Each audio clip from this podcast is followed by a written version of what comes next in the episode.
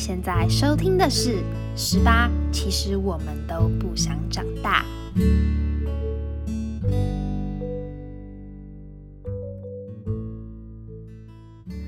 各位听众朋友们，晚上好，欢迎收听今天的《Starry Starry Night》。二零二零年的下半年第一天，你们都过得还好吗？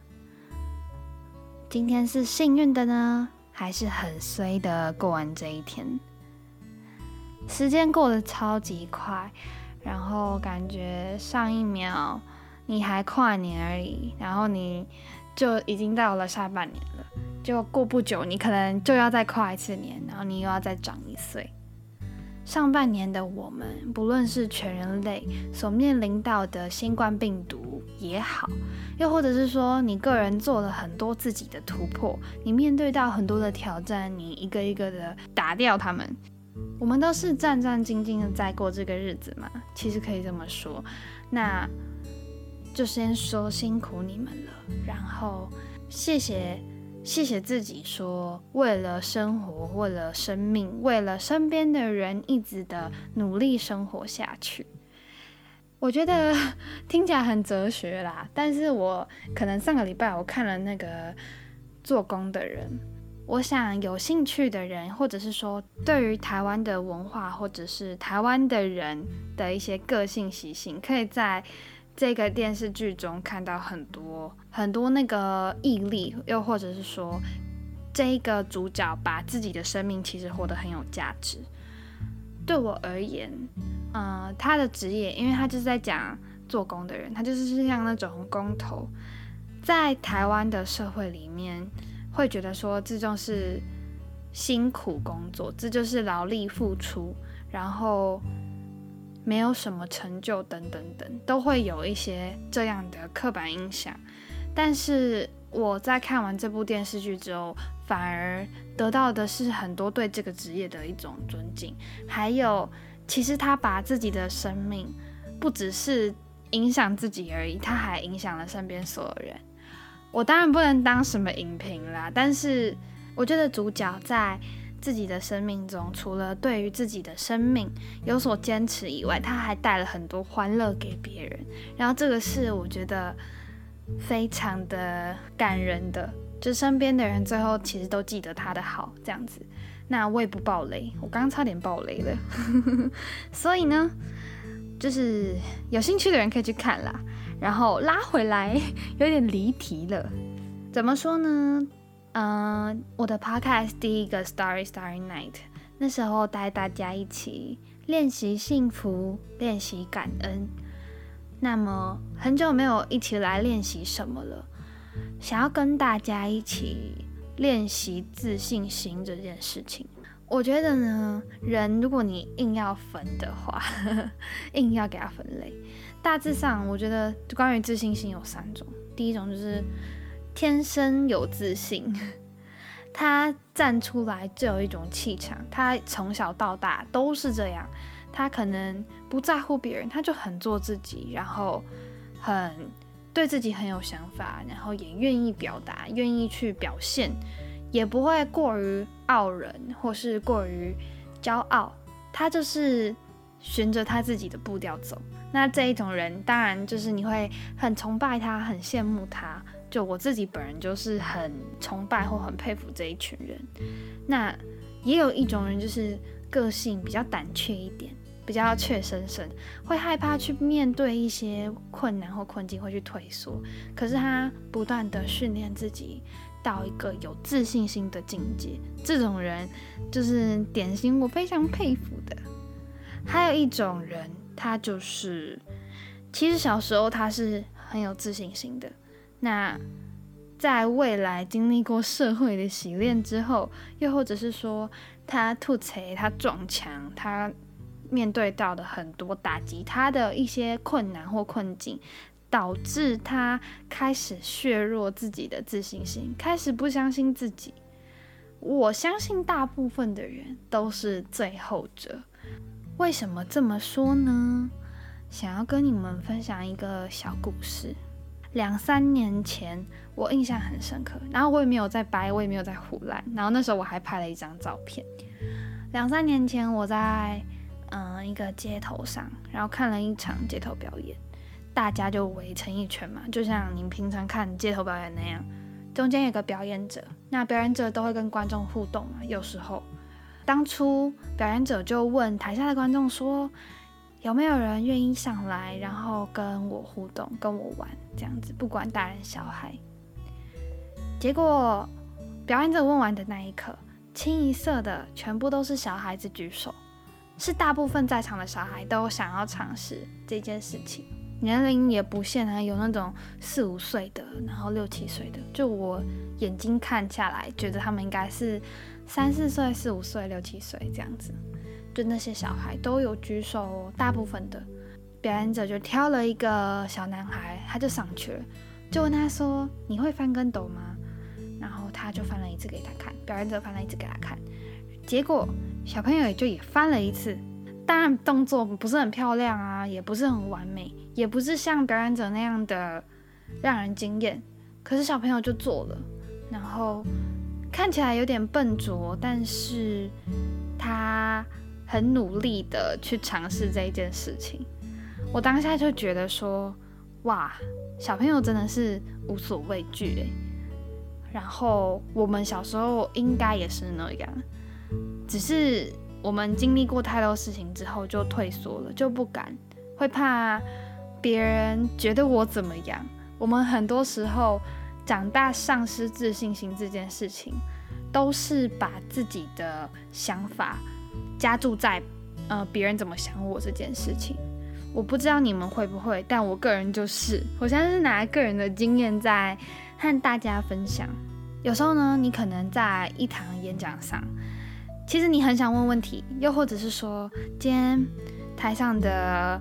讲者，然后他就说：“呃，有没有人想要回答我的问题？其实你知道答案，但你都不举手。一方面有些人是懒，一方面是你不敢。我就是不敢的那个，就是我就是俗辣。有些人就是你不敢嘛？那为什么不敢呢？你是怕什么？你在怕别人怎么看你吗？或者是说你不喜欢被大家注视的那种感觉吗？”我不知道，但我觉得有一部分我是怕别人怎么看我，应该是说大部分的时候我是在想，别人会不会觉得我很奇怪，我干嘛举手？别人会不会觉得说我怎么样子，我怎么样？但是干别人屁事啊！讲难听一点就是干别人屁事啊！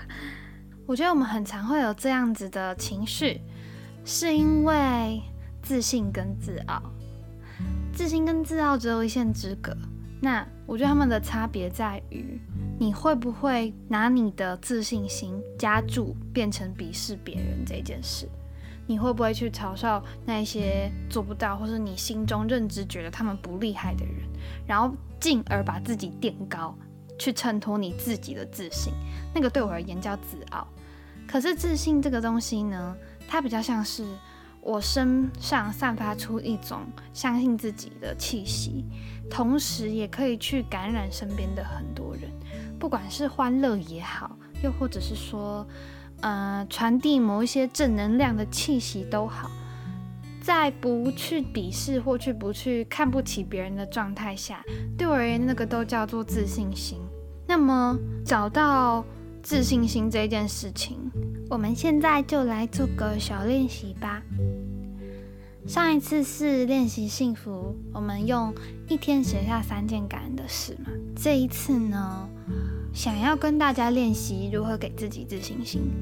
我觉得，在我个人而言，对于给自己自信心这件事情，第一个步骤就是先正视你自己的缺点跟问题。你到底为什么不相信自己？又或者是说你在害怕什么？就像是一个绳结，你先去找那个结，然后把它解开之后，你就可以变成一条柔韧的线。你可以变成一个有韧性的东西，然后自由自在的去穿梭，面对很多问题。第一个要件就是找出你自己的缺点，或是找出你自己的问题所在。像当初我拿我考学测的例子为例好了。当初呢，我考学测的时候，我一直觉得自己很像打肿脸充胖子，就是每天。在洗脑自己说你要相信自己，你要相信自己，你要相信自己，然后站在镜子前面跟自己加油打气说你一定可以的，你一定可以的。可是心里就很像是你在拿那个话来掩饰自己内心的不安或是畏惧等等的，你就一直告诉自己说做得到，我做得到。但其实你心里超级怕，你超级错。我到底在错什么？我就是怕失败。我觉得这件事是一个非常危险的事情。但为什么会怕失败？有一部分的原因是因为，可能国中升高中那个阶段影响了我现在高中要考大学，我怕失败。你现在所害怕的，或是说你怕别人怎么看你吗？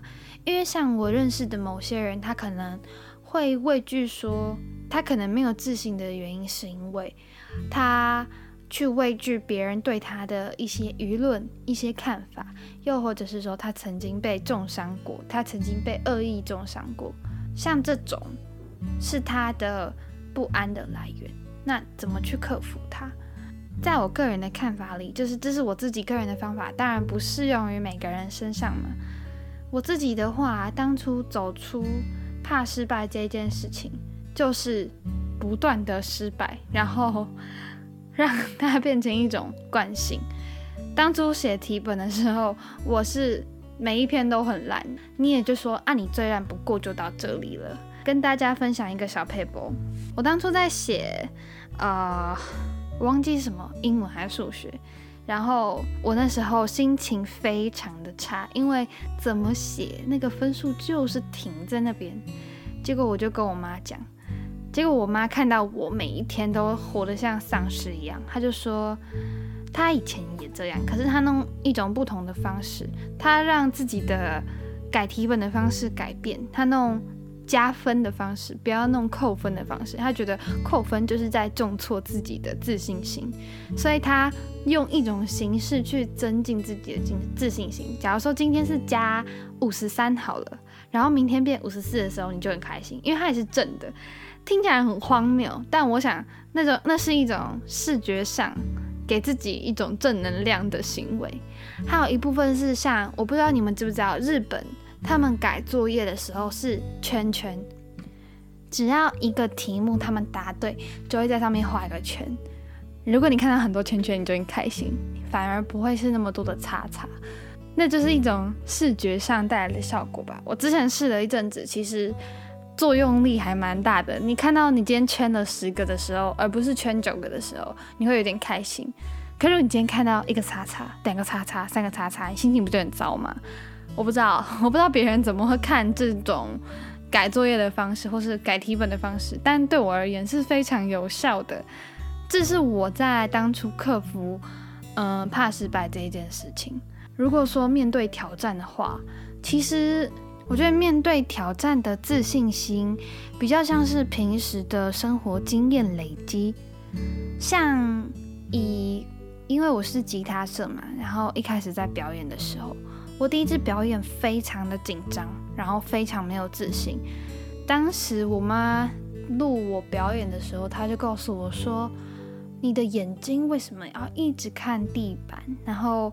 在练习的时候，同学也有跟我说，你的眼神、你的动作非常的僵硬，非常的不自然。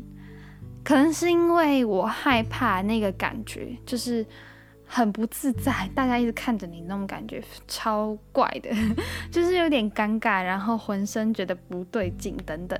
可是后来我就开始。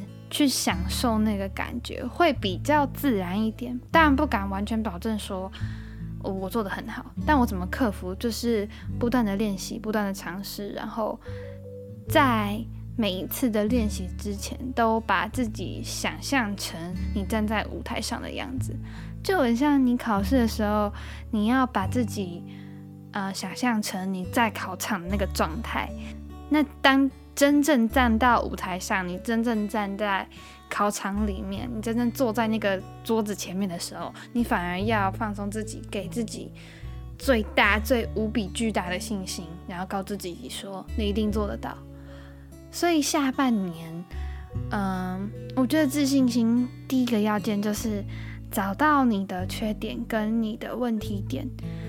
那希望大家都可以找到自己的方法去相信自己。第一件事情就是你一定要找到你自己的问题出在哪里，绳子的结到底跑到哪里去了。找到它，你就有方法去解决它。如果找不到方法的话，或者是说你需要一些意见或是想法的话呢，也欢迎到匿名留言的地方告诉我。不介意的话，当然可以请大家一起帮你寻求方法，给你不同的意见。但是我想说的一件事情就是，在你面对问题之前，自己一定要先深思熟虑过，而不是先接收别人的想法跟意见，因为那个东西会不是你的。虽然你可以截取每一个人一些讯息。但我想，我们自己都要练练就一个先对自己的问题，或是对自己的想法有一个基本的了解，或者是说了解自己内心的声音是什么，或是训练自己有这种声音，而不是一味的接收别人的讯息。这是要给大家的一些小提醒，因为我觉得个人意识是一件还蛮重要的事情。那。